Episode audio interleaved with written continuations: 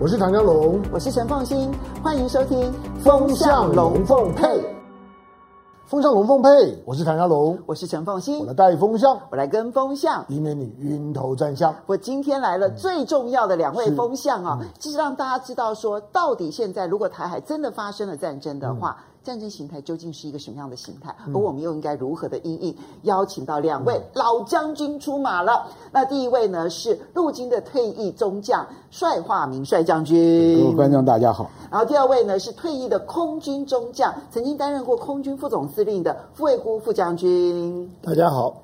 好，我们首先呢，就先来看一则影片了。从这一则影片，其实你会发现到，为什么最近有关于战争的议题这么的夯？因为台海真的不平静。我们先来看这则新闻。一大早都还没七点，军事迷就录下了这段广播。中华民国空军广播，光从十六号到二十四号就来了四十六架次，而这也是共机连续第十三天扰台，各种时间点都有。五号跳在凌晨深夜时分，最近到二十八号更是一大早六点四十七分就来，创本月最早纪录。不排除哦，这种呃攻击扰台情况会持续到十月十号。那如果说哦碰到十月一号，他们的国庆日，说真的，呃，搞不好来袭的次数会增多哈。专家推断，或许是因为两边国庆将至，有些较劲意味。而共军连续十三天来犯，时间点从半夜到清晨都有。空军虽然不愿证实确切时间，但强调一切都在掌握当中。周遭建筑有图书馆、咖啡厅、电影院等等，模拟城镇中的街巷纵横。央视军事频道近日在微博释出一支陆军红蓝对抗城镇战攻防演练影片，红军对蓝军发动攻击，强调最终由红军拿下胜利。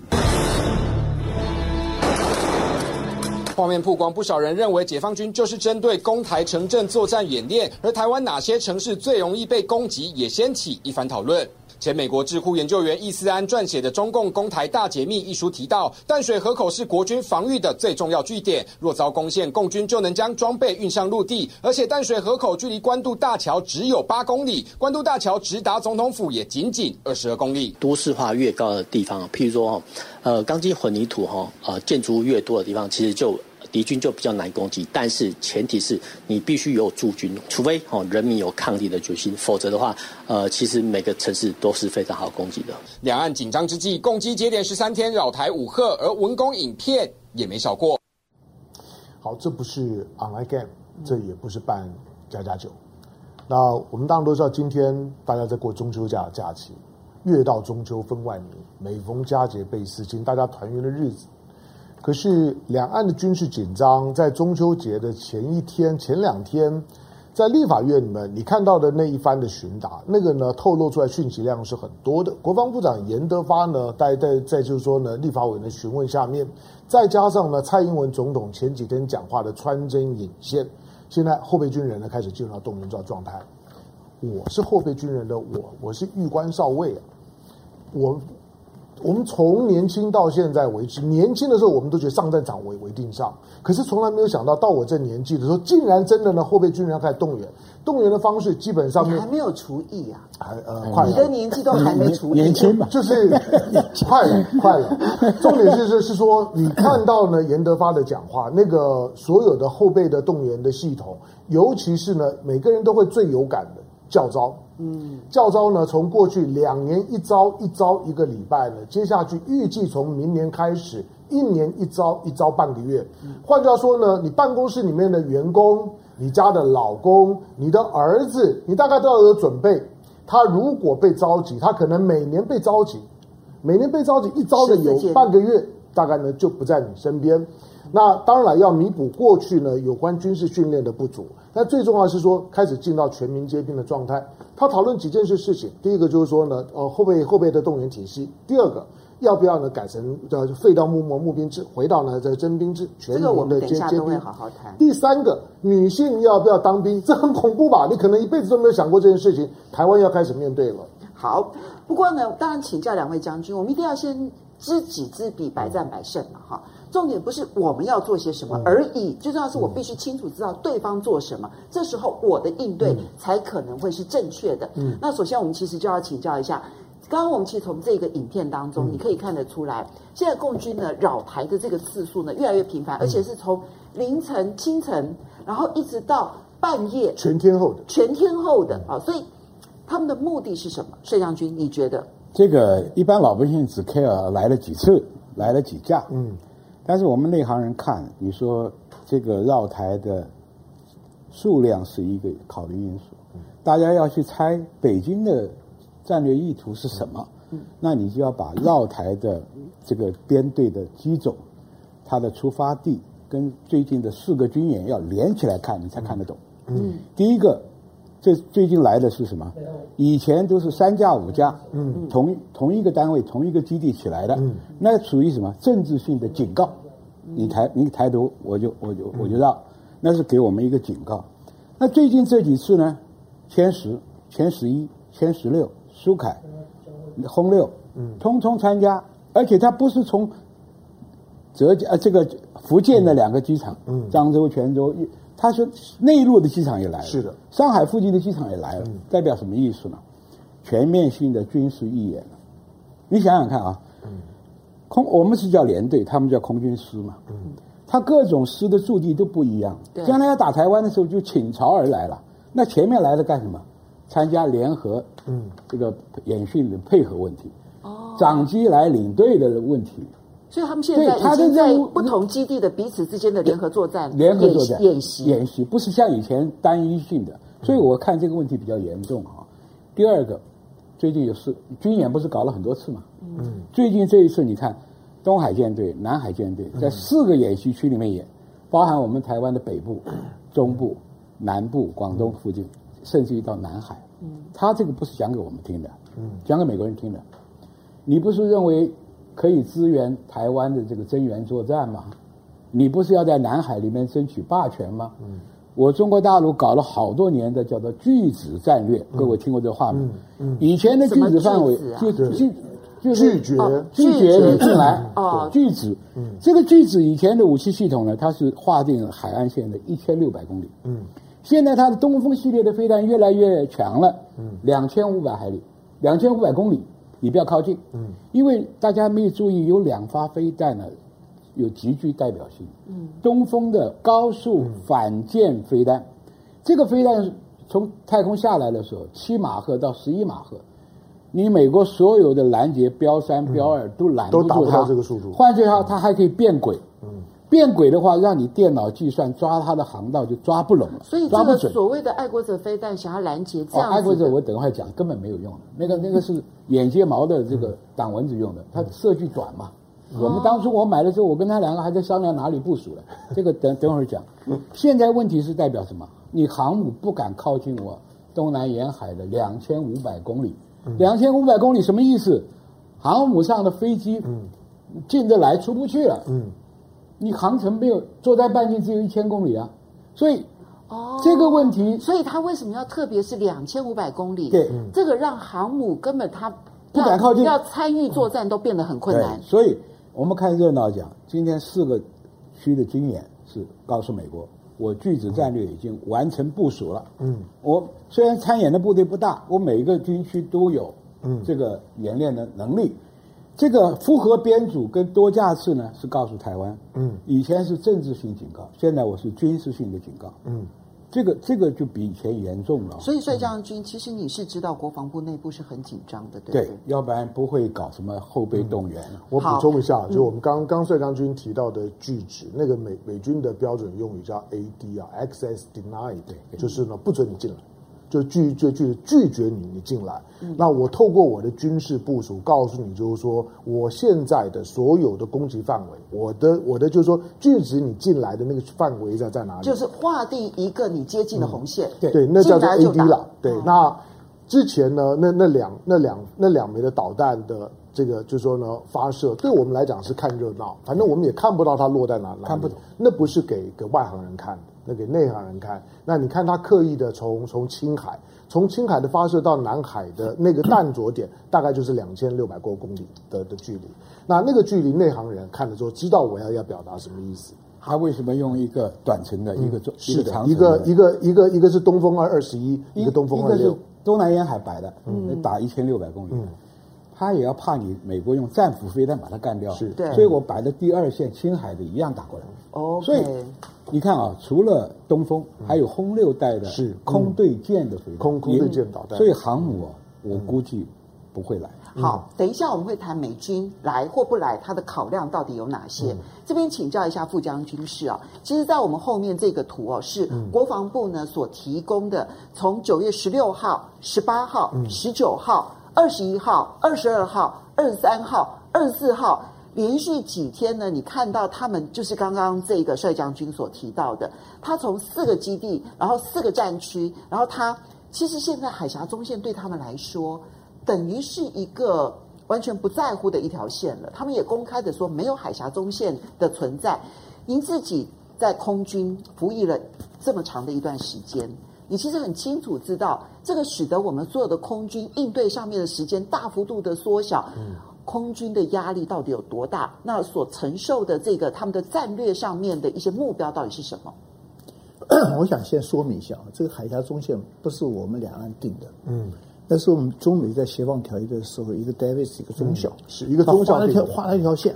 那条线的目的是什么呢？就是美军的兵力不可以超过这条线。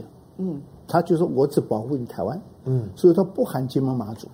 哦，所以那条中线是美军协防台湾的一条线。线你想想看，我我我打个岔，副副将军刚刚讲的，就告诉大家说，这条海峡中线当初不是拒绝解放军过来。而是呢，美国不想过去，是美国说，我只到这条线，我就不过去喽。但是今天却变成我们理解说，解放军不可以过来的一条线。解放军呢，大陆方面从来没有承认过这条线。那条那条线呢，是你可以说是当时的美军的拒止线，你可以把它当做是美军的拒止线。如果过这条线，我我会有态度；你只要不过来，我也不会去。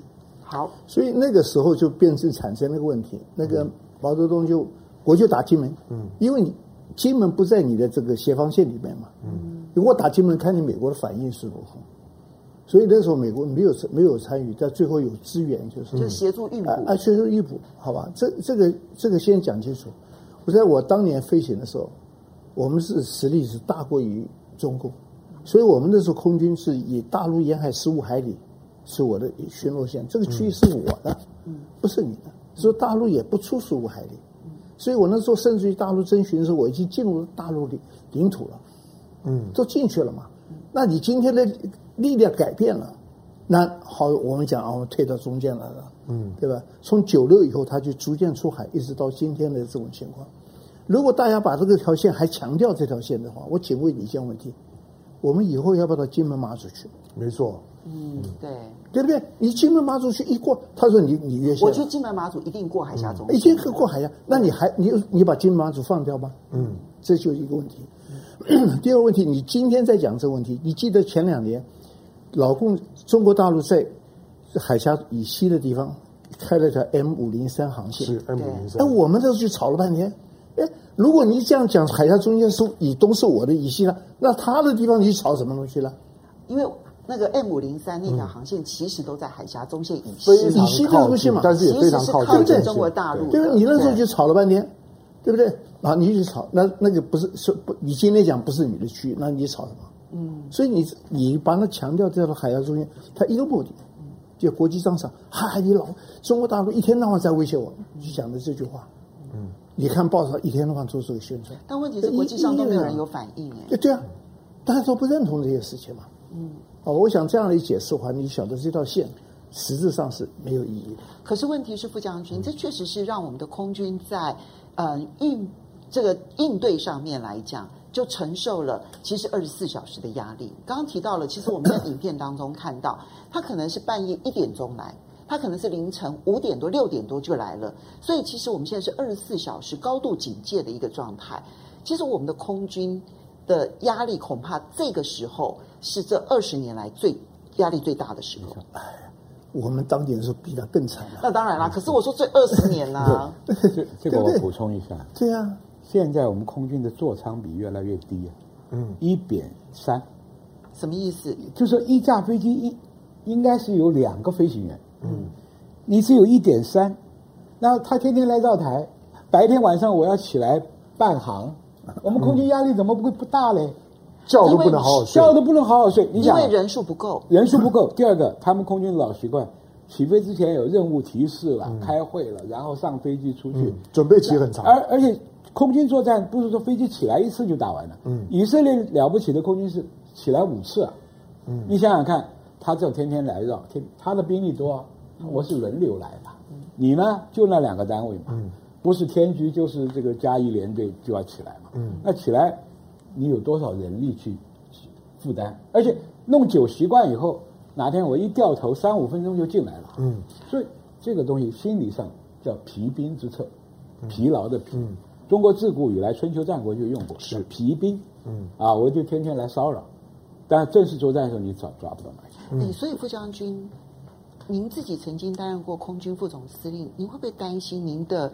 这些子弟兵们，其实现在在心理上面、生理上面，都可能已经有一个过劳的状态。刚才讲那个这个皮啊，他是让你皮嘛，对不对？其实这种事情，你要你要不要随办？嗯，这个思考的话，那他非他的，你就警告就完了嘛。因为他到了哪个去，你现在把你的国防先放在哪里？嗯，对不对？你把它确定了。在这个国防线以外，我就警告你。所以现在可能要采取的做法，不是每一架飞机都每一架。每架，他不，他起来十六架，我们赔十六架。嗯，有有这个需要吗？嗯嗯，对不对？你赔了十六架，还有一个问题啊，容易擦枪走火啊。嗯，对不对？那我不赔他就好了。嗯，我说我现在不是我可以严密监控，我雷达可以监控，都可以监控。嗯，我我我那个飞弹也可以监控，都可以监控。嗯，那我那我为什么要去疲劳，去跟他去走干嘛呢？嗯，对不对？就是看你怎么使用你的策略吧。你嗯，对不对？一样台在台台台风一样做防卫军的。嗯，对。好，我们现场呢，现场两位的 来宾呢，都是都是呢中将呢退伍，都是呢台湾啊的资资深的退伍的将官。那两位的两位的退伍的将官，除了对于台湾当下的军事问题，他们有实务经验上理解之外，在呃整个台湾的，就说呢军军呃军史上面的两件重大的事件呢，两位呢都是亲身的参与者。比如说现在大家每年看到的汉光演习，台湾年度呢最大规模的演演训。汉光演习呢，所有的建案的帅化名帅帅将军的时候的的的的的作品，到现在为止都还照着帅将军时代呢所设定的那规格照表操课。嗯，两位将军呢，同时也是在一九九六年呢，在飞弹危危机的时候，两位呢都是在第一线呢处理飞弹危机的。刚刚呢，就副卫部呢将将军呢所提到的，因为呢他们是他们是空军，他们也有实际的飞官的经验。刚刚讲的那些，对我们来讲呢，都好像是在讲一个电影的画面。他是他们是亲身的经历，他们是开着飞机那样子飞的人，他们之后呢，当担任呢空空军呢空军副总司令的时候，是实际上面在战情室里面呢看着这些事态的发展。我们刚刚讲的是海峡中线，副将军提到了一点，就是说现在解放军尤其是空军的部分呢，对于台湾空域的那种的试探，你即使升空去拦截到广播驱离，他根本不理你，他还是照常完成他该要完成的动作之后，他才会离开，他不会理你的。我们刚刚讲的是海峡中线了，我们现在看到后面的后面的图的时候呢，你会呢看到呢是我们的防空识别区，防空识别区最近所有呢对于台湾的空防的压力或者大部分的新闻，还不是在海峡，海峡中线是最近，尤尤其呢九月十八号、九月十九号的这两波的这种的快快速机的压境，歼十六呢都已经在后面了。可是呢，对于防空识别区来讲，不是防空识别区变成常态了，尤其是西南角。刚刚副将军呢提到说，那我们是不是都要这样子？人家一起来，我们要跟着起来；人家起来几架，我们要跟着起来几架。你疲于应对呀、啊。可是你的防空识别区你摆在这里，这是你的威信的问题。防空识别区我们该怎么处理？傅将军，这就是一个问题。如果说不是他每一次来我们都应对，会不会久而久之，这个区域就反而变成他们的区域了？因为你也到他区域啊，嗯嗯，你也到他区域去嘛，对不对？所以你的意思是说，我不是用应对你的起飞，而是我也随时随地去你的区域，可能某个程度的绕一圈，让它始终形成一个模糊状态吗？现在目前就是两岸模糊状态啊。嗯，对对。这个可是帅将军，你觉得这样可以？我我觉得不是这个想法。嗯，因为这个限不限实力的问题啊。嗯，因为大家去 care 这个东西是政治性的啊，你这个那个我那个。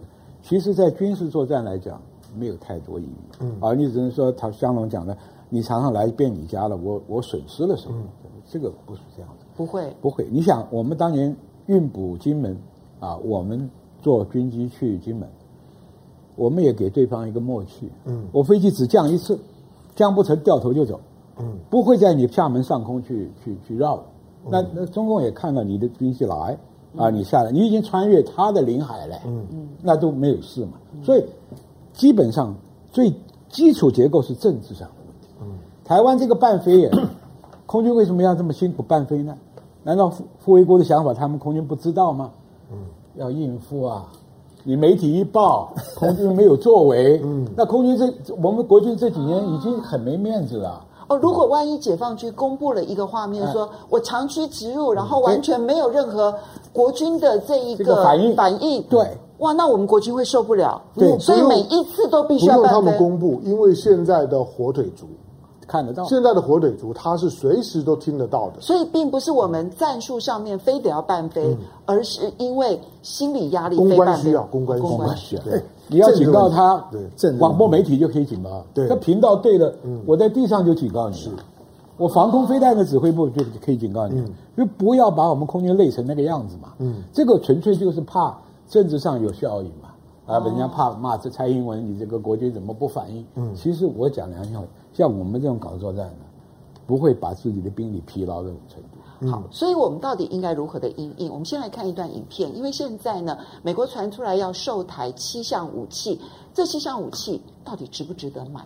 嗯、那买了之后，对于我们的因应又会如何？后面其实我们要观察的还包括了现在的教招，从明年开始要改变，这个改变来不来得及？我们先来看这段影片。台美在军事交流上有新进展了吗？传出美国计划增加对台军售，范围扩大到七种主要武器系统，想让台湾像刺猬一样难以攻打。一级性的防御性武器啊，阻敌于境外，属于美军现役第一线的武军武哈。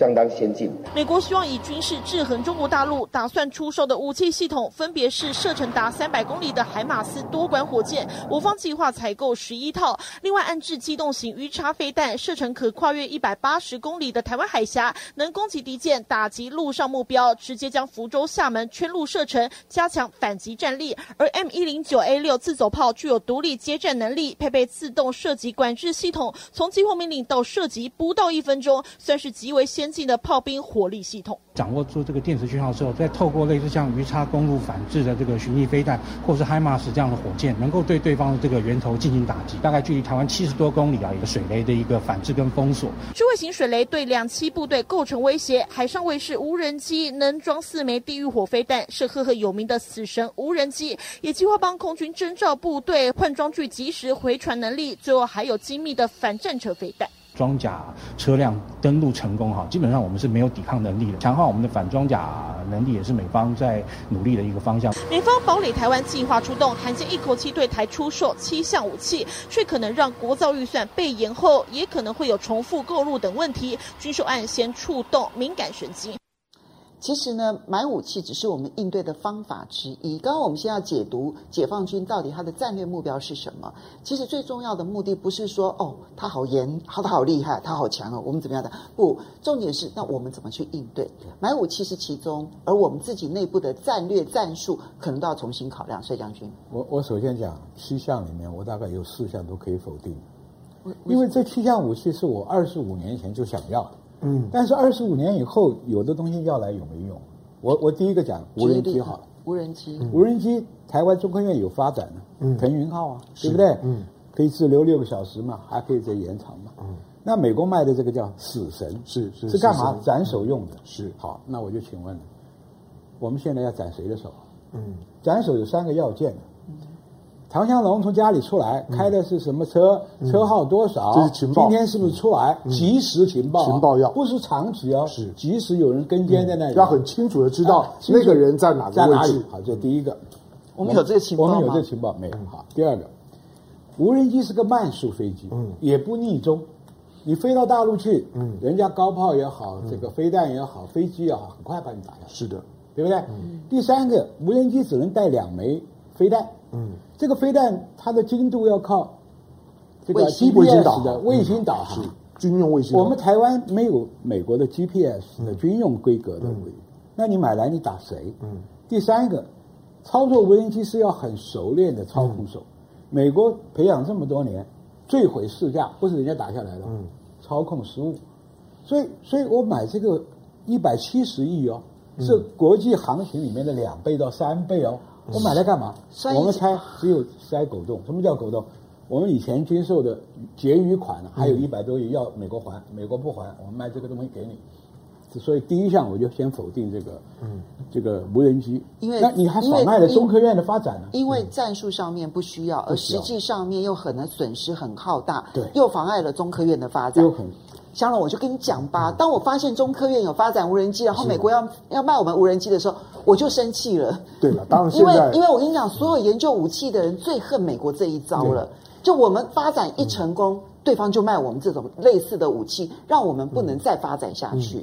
当然，对对无人机，对无人机，大家会有比较多的想象空空间。对，那这个想象空间背后可能还有一些我们不知道的，比如说刚刚税将军提到的，如果你使用了这种高规的军用的无人机，你如果没有非常精准的，就是说呢，军用的卫星导航，你其实呢在战术作为上面是很有限的。对，那。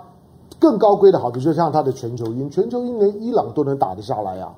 换句话说，无人机本身的防卫的能力没有这么好，因为不逆中。对，它通常呢在对付呢空防不好的国家，所以无人机最大的运用都在中中东，对，都在呢对恐怖分。绝大部分的无人机呢这些军事表现都是在中东，面对没有防空防护力的那些地方，OK 的。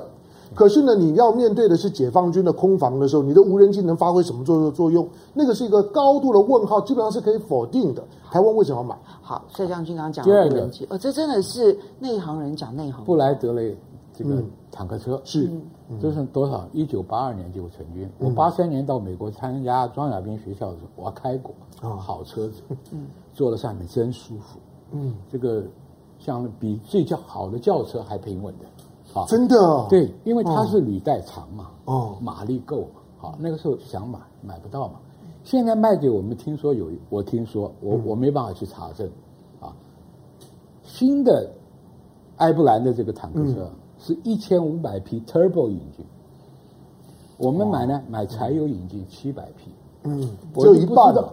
一半就是动力只有一半，老式的埃布兰的那个引擎。嗯，那我不知道是台湾地面太好了，还是怎么样？只要一半的马力就够了。嗯，那怎么谈的这个军售案？嗯，对，坦克车那么重啊，几十吨啊，为什么？所以他所以说穿了。我听说他们的理由说，我们保养柴油引擎很有那因这个技术。这是什么理由这我就这我就讲，这我今天不能说我查证的。嗯，这。你们可以去问啊。嗯。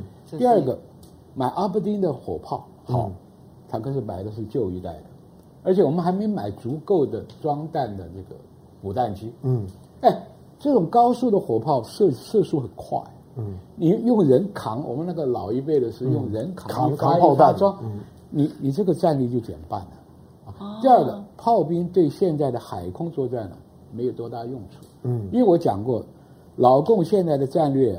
思维跟战争形态已经不是当年的渡海作战，嗯、渡海作战要大批的步兵在登陆在滩头，嗯，炮兵就发生大效果。是的，好，战车买个半马力的，炮兵射速又这么慢，嗯，那未来面对的战争它用处又不是很大，嗯，所以这些军购案呢，我不知道这些老弟有没有说，当初我设计的战规师、嗯、国防二法里面就是要。看到人我们未来的发展，敌人的发展，我来买什么建军？嗯，这建军跟备战是两码事。建军要有长远的距离，我们现在是倒退，嗯，去买二十五年以前的东这个这个东西买来干嘛？嗯，所以我们觉得唯一有价值的就是那个鱼叉飞弹，鱼叉飞弹，暗暗制鱼叉飞弹。但是它现在因为渡海不是老共现在的唯一选项，它是跨海，它海空军先来，嗯，把我们飞弹打掉以后，它船才来。所以当然它有用。第四个我讲，智慧型水雷。我们两个在国防部的时候，海军的这个万象馆就有各式各样的水雷，有定时的，有追踪的，有磁吸的。以现在的 AI 技术跟这个电脑资讯技术，发展智慧型水雷不是什么难事啊，你干嘛去买呢？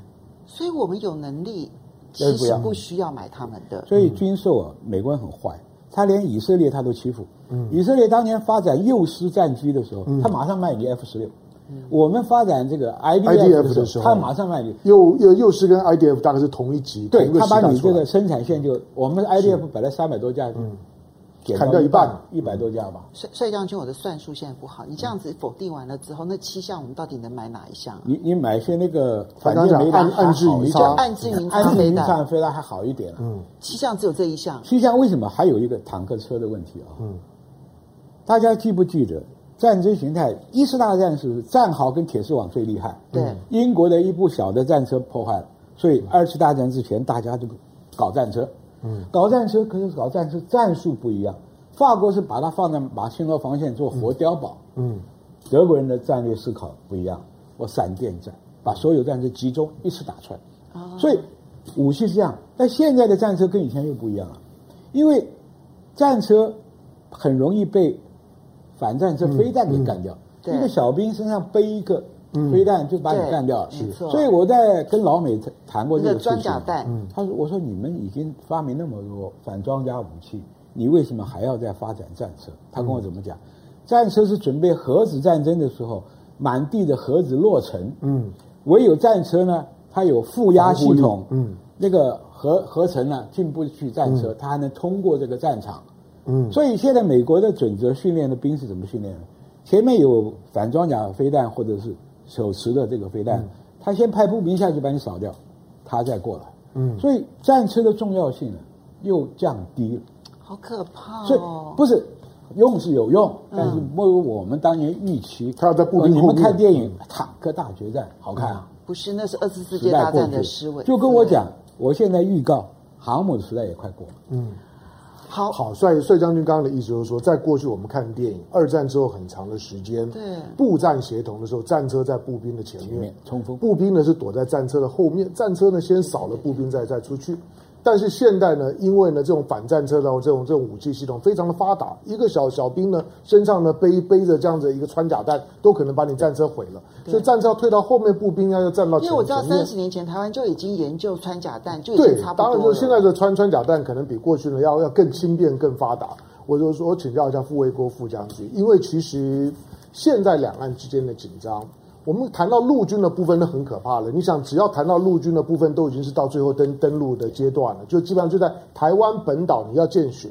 可大部分的紧张呢，都是在在在空中，我们视线之外，我们都只能看新闻。可是我们对于呢，像最近的解放军呢，对于呢台湾的，就是说不管是海峡中线或者是防空识别区的试探，刚刚讲的快速机呢，过去可能歼十、歼歼十一呢是是是主力，现在呢歼十六过去没有在海峡出现过，歼十六来了。好，那另外呢，看到的包括呢，像是空空警机，然后呢，运八也也也都已经来了，轰六常态性的也来了，苏凯呢也已经来了。我们当然对内部讲的时候呢，军啊军方虽然在这个礼拜，严德发部长呢说，依照呢国防部现在的判断，叫共军呢就是解放军暂时没有犯台的准备，那是从呢说他的整个后防的这个军事调动的情况来判断说应该没有。但是呢，就像刚刚帅将军提到的，现在的战争哪里是我随时呢准备大量的兵员集结，让你看到感觉到所有的呢兵员集结完成了，你才开始紧张，不会到那一步的。好，但是呢，从空防的角度来讲，台湾的空防呢两个部分，一个呢是我们的战机，第二个是我们的防空的这些系统。解放军如果进一步的挑衅的时候，台湾在战机跟空防挡得住吗？曾经那个帅将军啊。有一篇文章，我不知道你有没有读了？他说：“你在在这个战争发生之前呢、啊，一发生之前，我不能完全是承受，嗯嗯，这个战。那你如果有没有作为，在那个什么时间点，嗯，我要适时的去反制，啊，争取我的优势。所以不等对方对，啊，不等不不等对方第一集，就对方的气势已经出来的时候，因为一大一个小嘛，嗯，我如果。”按照他的作战程序，把我打到头昏眼花，我请问我怎么办？嗯，我没有办法了。所以你不但是在这某一个适当时机，就在讲的我如何在一个适当时机，我就要采取我的反制作为，才我才有一点胜机啊！我要不然一点机会都没有。所以你的意思是说，等到对方开第一集的时候，不是开第一集啊，在在一个适当的时机，不是我的意思是说，等到他开第一集已经来不及了已经，来不及了。那当他开第一集的时候，他已经把所有的作战程序都准备好准备了，嗯，对不对？你到了你的威胁程度到某个程度的时候，那你该该作为的时候你要作为了。嗯，那我们要做哪些事可以判断？那个判断很难下，对，这判断很难下，对，不难下啊。那那个才是一个军事战战略的一个基本的概念。你不能完全等到人家把这个作战程序都发展出来了，这样我先打烂你第一击，他打你第一击，他一定后面一一连串动作就出来了。他不会说我只打你第一击就没有。那我们怎么去判断他已经做好那一个？连续性打击的这个准备了呢？让他摔摔跤那个分析一下。因为我们今天你先谈，应该是先谈共军的作战模式。对对对对对对，对。那我现在你要问这个问题，我先答好了啊。这个判断呢，卫星看得很清楚。陆军集结不是一天能够集出来。嗯。到港湾你上船也不是一天，罗曼蒂登陆在船上都待了好几天嘛。嗯。对不对？那个叫做地面部队的大量集结。嗯。第二个。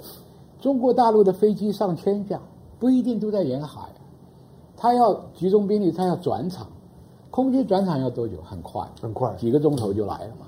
所以，当你的卫星情报看到这个迹象了，这家你的地下情报人员已经判收悉到人家要犯台了。嗯，你各种因素都决定了，在我们军人来讲，我先下手为强。为什么？你在港口的船只是最脆弱的。嗯。一发飞弹，几十发炸弹下去呢，你就死伤很多了。可是你那个时候不打他，等到这几千人、几万人上了你的岸边，你就不好打了。飞机也是一样。好，回过头来，这叫先制攻击。我们军事作战有先下手为强啊，减少我后面作战的伤亡，那么有利于我拖延，我争取空间，或争取国际奥援，根据谈判的时间。先制攻击不是没有价值的，看你敢不敢。现在我的估计。以我们的政府大概没有这个胆识敢，嗯，这就是为什么先制攻击。为什么国防部现在下一个命令说，只有国防部长可以下令第一击？这就更荒谬了。嗯，那如果是这样子的话，根本就没有先制攻击这件事情。这个，首先我要讲，有人讲不打第一枪，有人打不打第一局，嗯，这是两个层次哦。嗯，不打第一枪是我们副副驾驶在天上飞的时候，人家飞机上来了。雷达锁定你了，嗯，飞机上有一个警告器，梆梆梆，嗯，八秒到十六秒，人家的飞弹就把你干掉。是，所以这个时候你你第一枪回不回？嗯，跑还是回？这是一枪是单兵的问题。嗯，像卢沟桥上蹦一枪，那叫第一枪。第一局不是了，第一局就像罗曼底登陆啊，嗯，他把几十万上百万的军队集结在像呃英伦海峡，作战计划也好，就等天候，一打就是陆海空军。上百种武器系统的打你，所以我们现在担心的是什么？如果迟早要打，我先打，我后打，结果不一样。嗯，你如果后打，老共，我我现在把他的想定讲给你听听好。我们是不是胡在说？根据你有什么武器，你会怎么样用？中国大陆不是无人机很多吗？嗯，他一架战斗机带个几十架无人机。从福建、广东通通往台湾这边飞，你在雷达幕上是很难判断，嗯，对不对？全都是飞机，通知所有的雷达都打开，就你没有办法去判断哪一架是有人，哪一架是无人的。飞机上看都是一样的，所以我们现在觉得说它有一一千两百架的飞机。来了，可是实际上面如果加上无人机的话，可能几千架都是有可能的。对，它不，它无人机是先来，先把你雷达打开，它有一种什么武器呢？反雷达辐射飞弹，就是先把你雷达站先打掉，电波出来，它那个飞弹就跟着这个电波下来，就把你雷达站打掉了。所以第一波是打打瞎你的眼睛，哦，第二打瞎了以后，第二波的飞弹就打你的这个各种飞弹基地。最可怕一样东西叫做非对称的，嗯，共产党现在有一种叫做长城火箭弹，嗯，便宜，便宜七八十万一发，便宜，飞弹要上亿，对啊。他可以拿这个火箭丝，它的射程够，射程三百到四百公里。是，嗯。换句话说，覆盖台湾本岛没有问题。所有的机场跑道，统统给你炸掉。嗯。那个时候你你还没有开战，也没打第一枪啊。嗯。大家都还在机堡里面，跑道打掉了，我请问你怎么起飞？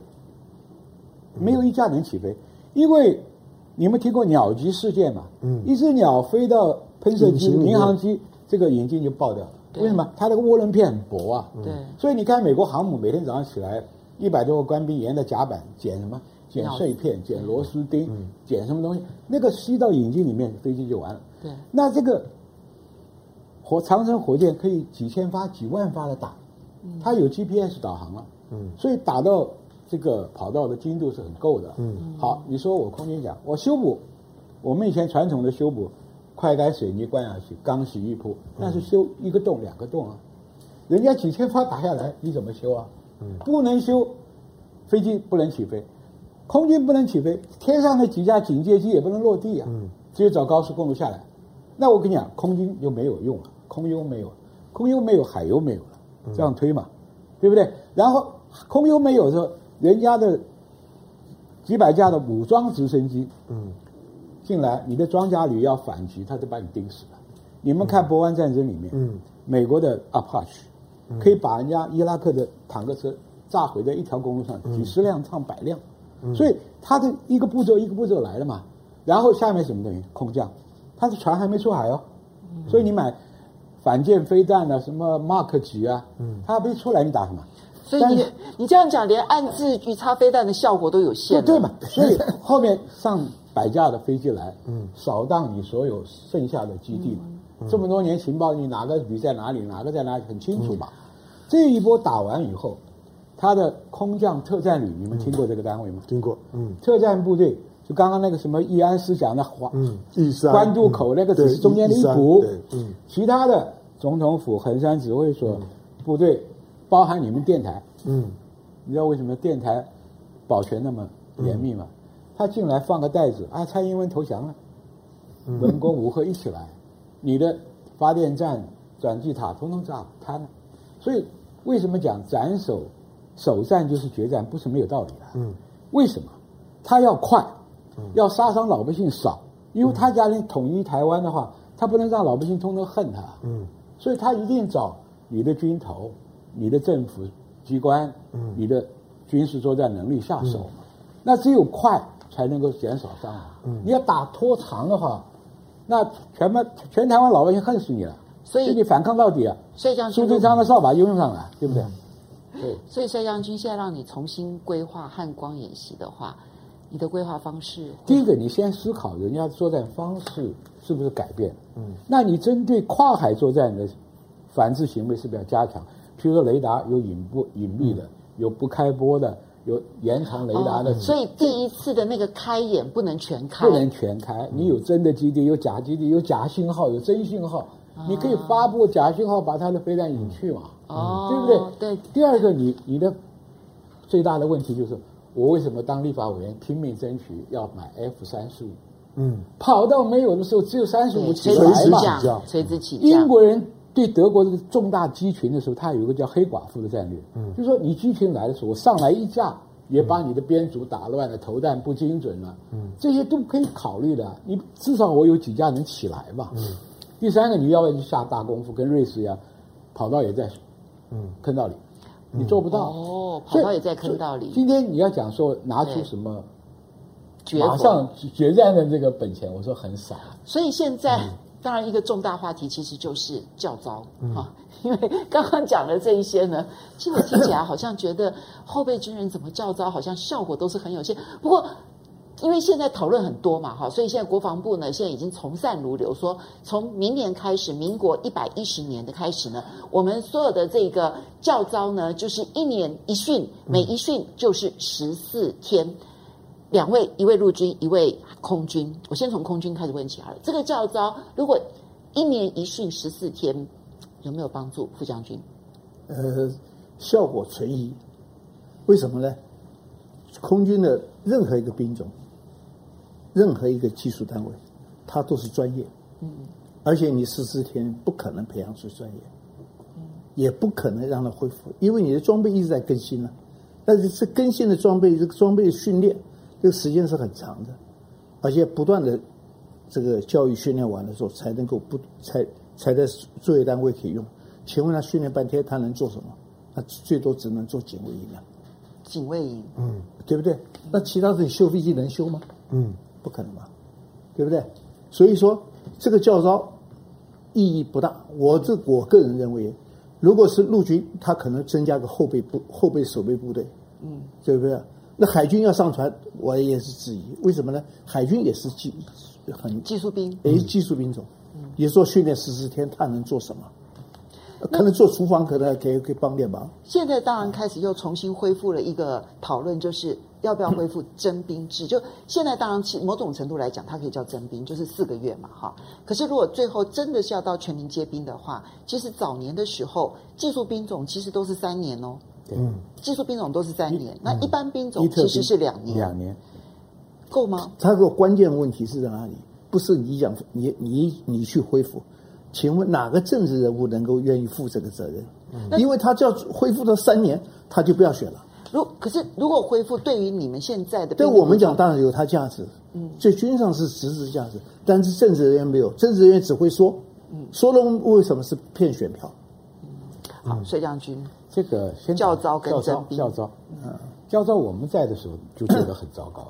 嗯，有一次我陪孙政部长去看教招兵，连个起立敬礼都不会。因为太短了，一天嘛。结果我到教室一听，在讲什么？呃，保险套怎么用？对对，都在都在做 做家庭。当然是啊，我们说的教招点招都是在做家庭计划宣导啊。对，我讲的没错吧？我这是死老百姓，我我气得脸都没有。好歹训一训这样子。没有，他去就两件事，就是领个领个领个车马费。对，然后呢，然后呢又发保险套，就就就就。我我承认，我们那个时代就做不好。为什么？这第一个啊。呃，好烂哦！这个我们不不讲了哈。多年积习 好，那你现在十四天有没有意义？我认为意义不大。为什么？你看美国要对海外用兵，嗯，他的现役军人也不够，他也是募兵制嘛，嗯，对不对？他怎么做？他早就准备了两个东西，一个叫做 National Guard，嗯，国民兵，国民兵；一个叫 Reserve Component，嗯，啊，预备官兵。那 National Guard 是一年要。回去不是十四天了，两三个月啊。嗯，民间企业给他薪水，政府也给他三分之一的薪水，他已经有三个月、两个月的这个战训啊。第二个，他是很成，没有脱离嘛。他们飞官几年坐办公室回去都要熟飞啊，还是同一机种啊，对不对？那陆军的问题在哪里？陆军我以前很早就主张要整退整补，就比如说我们这个连一起。这个兵啊，招了两年一起退，不要一梯一梯退。为什么呢？一起退回来的时候，副连长还是我连长，陈陈凤英还是我班长，大家的默契训练。一回来就一个部队会回来，拿了武器一个部队就回来。那你这个不是整退整补呢？原来是机枪兵补到伙房去了，嗯，伙房兵补到砲炮手去了，那什么都不熟，什么都。所以这个制度要全重新改过。你要讲因应这个问题的话，整退整补是不要。嗯。第二个四个月，四个月当初我们被逼的写募兵制的时候，是陈水扁把整个兵役缩成一年。嗯，我在智库的时候拒绝写募兵制，拒绝了两次。嗯，第三次写的时候是什么原因呢？他把陈水扁把募兵制缩到一年，各位想一想，周休二日就去掉一百一十四天，没错，五十二个举光日，嗯，就去掉一百七十多天，嗯，一再去掉入伍训练。两百多天，实际上三百六十半年，回部队不到几十天。嗯，陆军是技术含量最低的。我在金门当旅长的时候，都不敢派新兵到海边站卫兵的。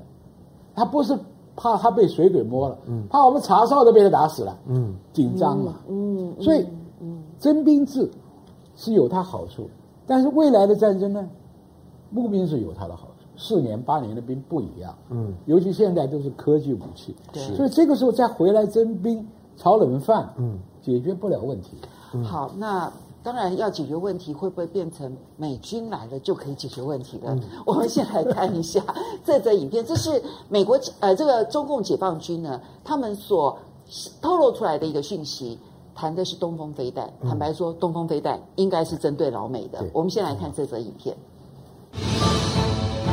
火声轰轰作响，解放军准备工作完毕。十枚东风十一 A 弹道飞弹同时向天空发射，画面壮观。这是中国媒体最新揭露的东部战区试射东风飞弹画面。过往只公布照片，如今画面曝光，正值台湾意味不言而喻。而台湾。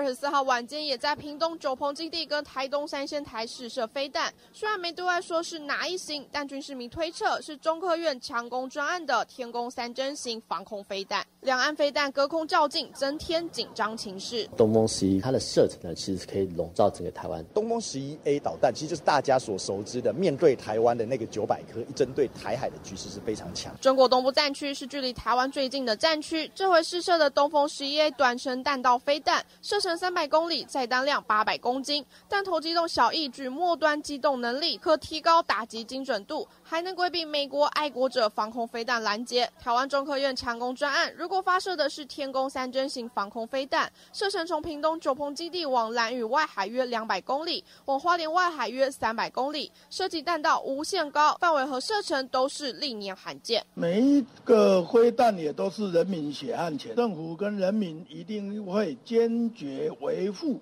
国家的安全，中国挑衅不断，不只是射飞弹，运八反潜机二十四号又再来扰台，八天七次对岸挑衅，台湾反击，两岸情势明显升高。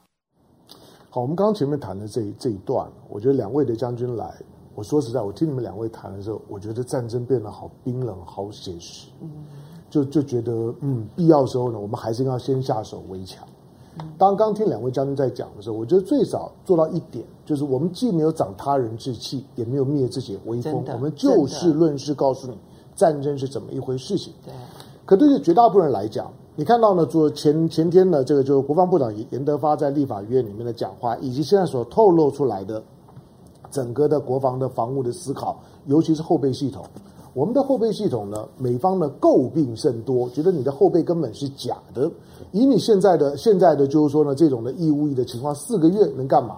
老实讲，我周围的一些年轻人，从进去到说一进去啊，马上呢开开始呢放荣誉假。你以为他四个月都在？没有，进去没有几天啊，根本呢连连唱歌答数都还不会，就开始放荣誉假，剃了头就去放了荣誉假了。一放放完，我说你不是在刚军，怎么又回来了？我们当年，我们到部校，起码起码也要也要，即使是预官，也要待个待个呢几天的时间，苦过了之后呢，才开始享受那种荣誉家的甘美。他们不是啊，进去没几天就就出来。好，那现在呢，在讲教教招，讲到教招的时候，你发现年轻人终于懂了，糟了，我有我有事了。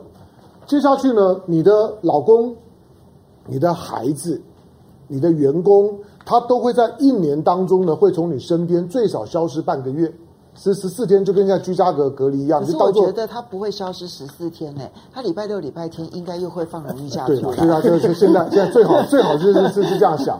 那教招现在的员额，今天呢，你看到报报上的计算了，他大概一开始的时候呢，以所谓的志愿役跟服过一年兵役的，现在四个月了，他还他还没有没有办法那样子去去招你。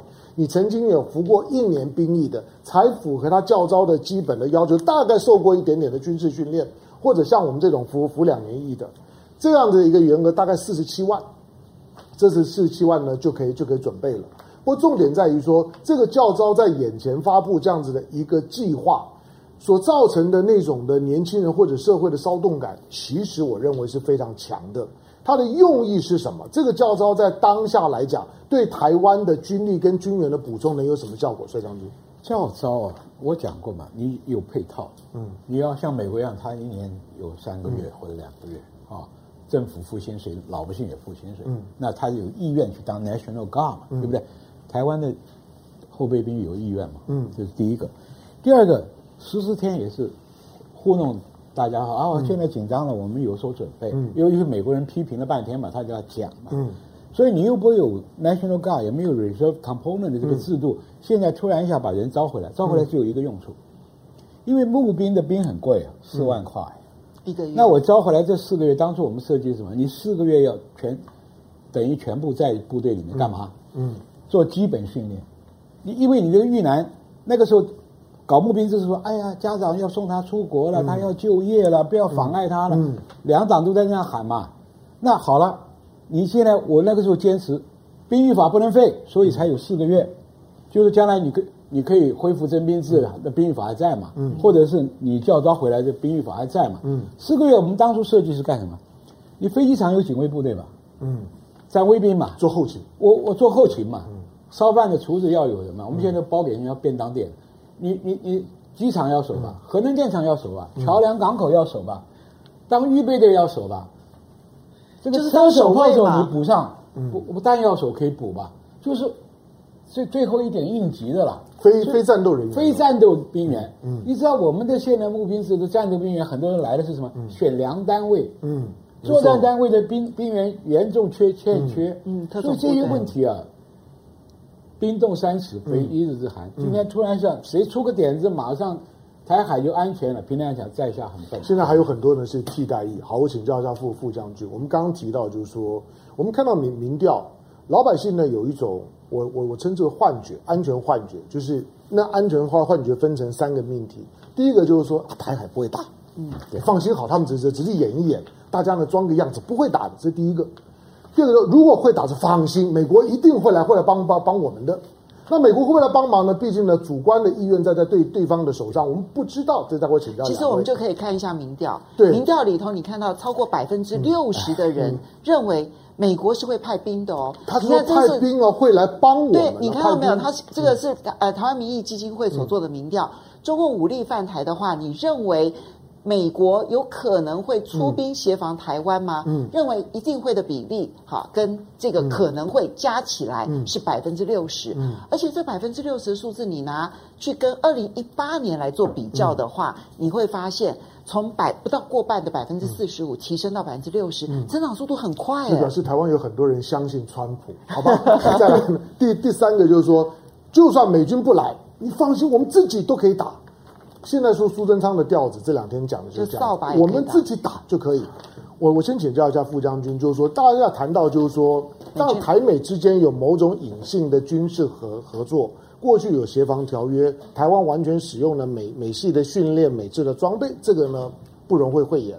可是真的，如果现阶段，包括刚刚讲到的拒拒止战，解放军的军事准备已经接近高度成熟的状态，如果台海发生冲突，真的两岸发生战争了，美军有可能进来吗？我我想，刚才用讲一个民调啊，嗯，是民调，你是问我们台湾的，嗯，你要问川普啊，嗯。问美国人？啊，你你你你说我问你问题，那得出来答案跟美方要不要支援完全不一样啊。嗯，所以这种民调不能采用啊，这是第一个。第二个，我想前前一阵子在记者会里面，人家就问川普，嗯，台湾发生问题，你你支不支援？嗯，他支支吾吾，从头到尾没讲，嗯，对不对？人家也提出来，你既然跟中华民国台湾这么好，你就签一个协协法。协防条约，他不敢签。嗯，我我再讲几句话。我曾经不断的问过美国在台的 AIT 的工作人员，我就问他一句话：我说台海真的发生问题，你怎么办？嗯，他说：第一个战略模糊。嗯，战略模糊。嗯，战略模糊，不把它讲白了啊！不不把它讲白。那我说模糊的底线是什么？模糊到底。嗯，模糊到底。他也不告诉你，他不不告诉你。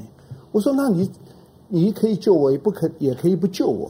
那请问你为什么你限制我在武器发展的这个这种性质，对不对？嗯、他也讲不出话。嗯，所以说从这个里面国际现实的关系来讲，刚才讲的民调说百分之六十会支持，那我们要问美国到底会不会支持？这话我不要说，要美国来说啊，这是第一个。那台海今天已经发生到这样的一个军事冲突的威胁的状况，其实，在台湾来讲。没有用军事来解决问题的本钱，嗯，真正要去解决的是政治问题，嗯，你把政治问题解决，这个威威胁就解除了。嗯，那最近刚才你也讲到了，书上他就提到了，啊，我们站到最后一边一卒，最后用扫把去上战场。请问一个政治人物如果讲这样子事，请问你他的一个政治道德在哪里？因为人死不能复活，国王不可存在。那这是兵推里面很重要的一件事情。第一个推什么项目？推蔡英文怎么跑啊？嗯，他有战死的决心吗？反斩首，对，要赶快跑，对不对？他有没有战时去？这是这一次汉光演习最让人诟病的一件事情。这就是你这个情况，就是说你叫我们去战时，你自己就跑了。嗯，你你怎么让人老百姓信服你民进党的领导？嗯，这是我对这个事情的一个一个不同的一个角度的看法。嗯嗯，提供参考。是这个问题啊？美军来不来？不是。我们你最常跟你最常跟美国人打交道？对，我打交道很多年，因为我是美国参谋大学毕业。嗯，他的战术战略我很清楚，这第一个。第二个，九六三飞弹危机的时候，我是中华民国唯一的一个作战系统的中将到美国国防部开秘密会议的。嗯，就 Monthly Talk 开了五六次，后来才转为台面。好，我们今天回过头来，就是说飞弹危机，一九九六年三月射飞弹前的时候，实际上面呢，在美国参与他们内部的所有的应应策略的，你是在现场？我在现场，我唯一的一个，一个人去，唯一的跟他的副部长，跟那个 Dr. Kurt Campbell，嗯，那个时候普瑞泽还是国务院的小咖，嗯、我们谈，我以为是谈航母怎么样来支援台湾。他关心的是什么？你们不要擦枪走火。你对擦枪走火有什么管制的办法？嗯、结果我们两个的问题是南辕北辙啊。